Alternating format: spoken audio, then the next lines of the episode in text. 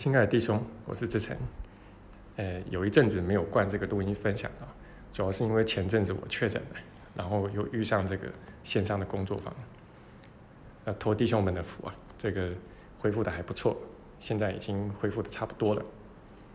那这一次的录音呢，我们就来跟你谈一谈啊，这个牺牲这个主题。那恰好最近这几周啊，我们网络班跟实体班都在上这个主题。那现在又碰到这个端午连假，那前天我还在想啊，这个端午节到底意味着什么？我们到底是在庆祝还是纪念什么？那就想到这个源头嘛，就是屈原。那想到屈原呢，就想到什么？哎，没错，就是牺牲。其实我们在庆祝或者说纪念的就是牺牲啊，啊，因为这个屈原投江，本身就是一个很大的牺牲嘛，牺牲了自己的生命，可能就是为了要证明一些。什么吧啊？那但是在投江之前呢，他肯定也觉得自己很牺牲，啊，因为不被国君重视嘛。那这就是他为什么要去牺牲的原因。那在这个世俗的看法里面，这个伟大的人啊，伟大的事情啊，那往往或明或暗的，都带有牺牲的元素在里面。比如我们以前常说这个母亲很伟大，母爱很伟大，其实说穿了就是因为母亲啊，在生儿育女。要照顾家庭的这个部分，往往就付出的比这个父亲要多得多。好，那这个付出其实就是牺牲嘛，啊，牺牲的青春，牺牲的美貌，牺牲的身材，牺牲的无数的时间精力，那还要花花上更多的时间精力去担忧，啊，担心这个，然后去关照那个，啊，这每一项其实都是牺牲。那我们很习于啊，就是把牺牲跟爱。牺牲跟伟大，牺牲跟灵性啊，就联想在一起。那倒过来说啊，就是如果这些东西没有牺牲的话，好像就会变得索然无味，甚至我们会质疑说：这真的是爱吗？没有牺牲可以叫做爱吗？哦，那如果说有人他做出了一番事业，或者说在某个领域有很大的成就，哦，但是却没有经历到多少的困难、呃痛苦。哦，那然后也没有付出很多，牺牲很多，我们就会觉得他的这个伟大，好像就不是那么伟大了。那所以呢，奇异客人才说啊，就牺牲的这个观念啊，在我们的心灵中啊，非常的根深蒂固啊。啊，这是他的原话啊。那显然这个其实是一个非常需要被重视的主题。好，那但是我一向觉得牺牲这个主题啊，在奇迹课程的这个圈子里面呢，被重视的。呃，远远的还不够。但是你可以看到，在奇迹课程里面呢，他提到牺牲的地方非常的多，他甚至有蛮多篇章专门就是在讲牺牲。这个我们后面会跟大家提供啊。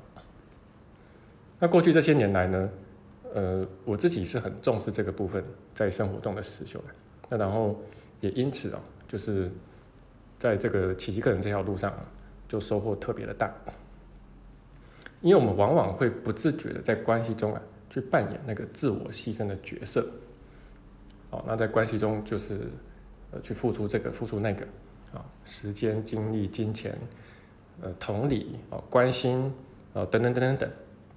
那当自己这个牺牲了这么多之后啊，呃，又觉得呢，我们可以理直气壮的去要别人来为我们牺牲，啊，也就是从别人身上去拿到我们想要的东西。但是我们一开始给别人的，我们所付出的，也很多时候并不是别人要的，啊，而只是我们比较愿意给的，啊，那我们真的不愿意给的，我们也不会一开始就拿出来。哦，那你可以想想看啊，就是说，如果说在这个世界上人人都是用这样的方式去建立所谓的小我关系或特殊关系的话，那么这个人际关系不出问题才怪嘛，能够在关系中真的自在才怪啊。但是我们往往看不清这一点，那而且也乐此不疲，啊，不断的在建立这样的关系，啊，透过牺牲付出，然后去诱使别人生出愧疚之心，那然后呢，因为他愧疚了嘛，啊，那所以你就更容易可以从他身上去得到你想要的东西。好，那因为其实我们并不是真心的在考量对方，啊，我们在牺牲的时候啊，其实我们主要是要从对方身上。去得到一些什么？那为了遮掩呢，就是我们这种谋求私利的行为啊，啊，所以呃，我们往往就主动扮演这个牺牲者的角色，那就就会让这段关系让对方觉得，呃，我们好像很有爱。好，那另外一方面呢，也因为啊，我们内在其实都有这个小我的那个罪疚嘛。好，那然后我们一旦在关系中啊，呃，主动的去扮演牺牲者的角色，哎，似乎就可以把这个罪疚啊给净化掉。好，那这个呢，在正文的十五之七，呃，也有特别提到这一点。但这怎么可能呢？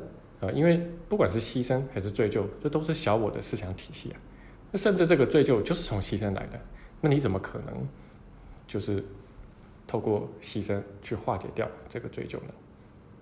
所以，终究来说，这些特殊关系也只能拥有一副爱的表象，啊，不可能真的是爱。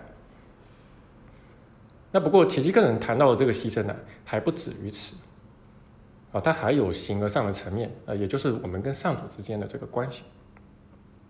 那借由这个形而上的层面呢，呃，你就能够去看清啊，这个小我的核心思维，其实一点都不良善，啊，它只是假装良善而已。也就是用这个牺牲呢，哎，来假装是爱。那小我的核心思维是什么呢？就是牺牲别人来成全自己。好，那这个呢，在正文的十六章第五节，我就写的最直接、一针见血。啊，他说，在小我的观点来说，啊，这个上主必须死，我们才能活。啊，因为我们如果在上主里面跟上主一体的话，我们就只有一体性，而不可能拥有特殊性。但小我会告诉我们说，呃，特殊性才有意义啊，特殊性才有意思啊。哦，你的生命如果完全没有一点特殊性的话，那你活着要干什么呢？那因为我们从上主那里拿不到特殊性，那我们就让上主去死，啊，就是让他去牺牲，我们才好从他那边分裂出来。那这个呢，其实也就是分裂的要义，而分裂的背后其实就是牺牲。那可见。牺牲呢，在小我的这个思想体系里面，它其实占据了核心位置，因为小我的核心就是分裂啊。那这也是为什么奇迹课程呢，它非常重视这个主题的另外一个原因。那关于这个牺牲呢，但可谈的实在是太多了啊，那我们也不可能在十分钟内啊，就是跟大家呃一一展开来谈。不过好消息是啊，呃，目前截至目前呢，呃。